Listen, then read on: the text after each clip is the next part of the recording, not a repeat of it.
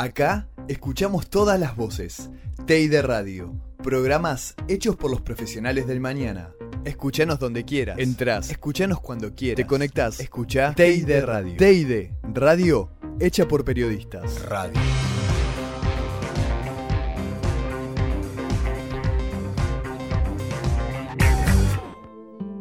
Mi nombre es Silvio Reynoso. Participé de la Guerra de Malvinas en el año 82. Viajé hacia Malvinas el 13 de abril y estuve hasta alrededor del 13-14 de junio en Malvinas. En el aeropuerto de, las islas y después estuve en Puerto Argentino, en las afueras de Puerto Argentino. Nosotros supuestamente íbamos a hacerle la guardia al comandante en jefe de las fuerzas, que era el gobernador de las Islas Malvinas, y nuestra función era ir a hacer este, la guardia de honor. Fueron casi 60 días que estuve allí. Mi regimiento estaba acuartelado antes de la toma de Malvinas, debido a la gran agitación que había en ese momento en el, pueblo argentino, ¿no? Contra el gobierno militar. Ya estaba Galtieri en ese momento y cada dos por tres había alguna manifestación en Plaza de Mayo. Siempre se tenía que reprimir con, a los golpes. Y nosotros estábamos acuartelados porque se esperaba una, una manifestación muy grande para fines de marzo, no, recuerdo muy bien si era el 30 o el 31 de marzo, en donde supuestamente se iba a tener que ir a reprimir. Por suerte mi regimiento no fue, al día siguiente nos largaron de Franco. Se toma Malvinas, nosotros obviamente no participamos de la toma de Malvinas, y al día siguiente nos llaman, que tenemos que presentarnos al cuartel. Nosotros en ese momento no sabíamos que íbamos a ir a Malvinas. Mis viejos se enteraron porque habían abierto el cuartel para que pudieran visitarnos nuestros familiares y ahí ellos se enteraron que íbamos a viajar al sur. Tampoco sabíamos si realmente íbamos a llegar hasta las islas. No estábamos muy seguros de dónde íbamos. Nos enteramos después cuando ya, el mismo día, porque viajamos, nos enteramos a dónde íbamos. El 13 de abril, a la madrugada viajamos y a la noche ya llegamos a Malvinas. No puedo decir que no tenía ningún tipo de instrucción porque estaría mintiendo. Yo sabía manejar un arma. Sabía armarla, desarmarla, limpiarla, disparar. Habían compañeros nuestros que durante la noche hacían la guardia, como un cuartel, como cualquier lugar este, militar. Y habíamos estado jugando con el, con el jefe de la pieza, que era un cabo primero, mi compañero y yo, a las cartas. Uno de mis compañeros, o sea, otro soldado de otro grupo, estaba haciendo guardia muy cerca de la puerta del pozo. Y cuando empezamos a escuchar todos esos sonidos, el cabo primero le, grita, soldado, ¿qué pasa? Y de afuera mi compañero le grita, hay fuegos artificiales, mi cabo primero le grita. Entonces ahí salimos y, y le dice, tagarna, que es un insulto que, utilizan mucho los, militares, como decir salame, imbécil, una cosa así. Tagarna no son fuegos artificiales, este, la artillería antiaérea. Estaban, las posiciones argentinas se estaban defendiendo del ataque aéreo de los ingleses.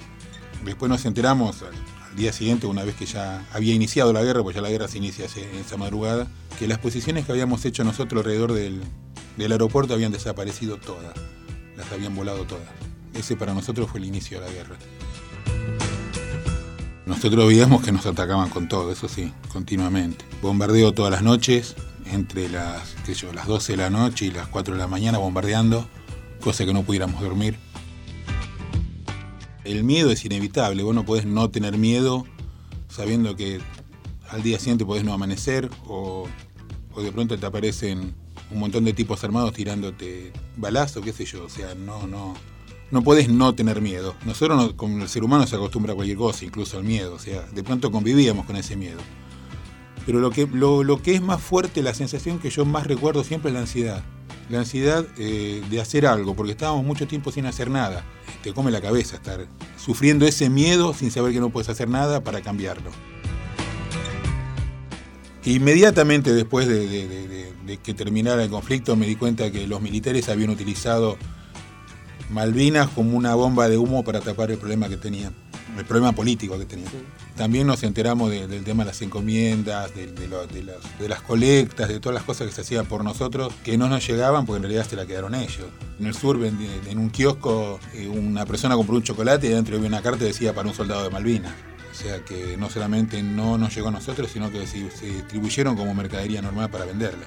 Cosas que fueron donadas. De parte del ejército argentino, en mi opinión, nunca hubo estrategia de nada. Yo pasé por esas situaciones de, intentar dejar de vivir después de Malvinas. Yo lo relaciono con, con la situación que vivía en ese momento, una situación laboral, una situación de pareja, de familia, pero no sé hasta qué punto influye el hecho de haber estado en una guerra. Yo creo que cualquier charlatán puede ser psicólogo, en definitiva. No digo que no haya psicólogos buenos, porque en definitiva vos no sabés si te cura o no te cura. Hay gente que va eternamente al psicólogo y si no lo tiene, este, está mal. O sea que en definitiva termina siendo una adicción más y algo que no es bueno. Yo traté siempre de resolver los problemas internos este, emocionales este, por mi propia cuenta, buscando afuera parámetros para comparar y uno de los parámetros mejor para comparar es la guerra. O sea, si estuve en una guerra, este problema que tengo hoy no me puede afectar tanto y trato de lucharlo. La guerra este, es la expresión más grande de violencia que puede tener la humanidad. Lo triste es que generalmente, por no decir casi siempre, responde a intereses mezquinos de alguna que otra persona. Nunca la, a la necesidad de un pueblo o de un grupo de personas. Siempre es a beneficio de alguien. Una guerra no es positiva para nadie. Partamos de esa base. Yo no estoy de acuerdo con ningún tipo de guerra, y menos con las guerras que tienen que ver con cosas políticas, más que con una cuestión de protejo mi territorio. La guerra de Malvinas significó mucho para los que comandaban el régimen militar de acá de la Argentina, fue la caída. La caída total, porque a partir de ahí se empezó a desmembrar el ejército. Y para Margaret Thatcher, que se estaba yendo de una manera muy impopular de su gobierno, se fue muy bien parada. Así que este, siempre beneficia a alguien que no es justamente al pueblo, no es justamente al que combate. Para mí la guerra la verdad que no es una basura. Fue una producción TEA y Deportea. Periodismo por periodistas.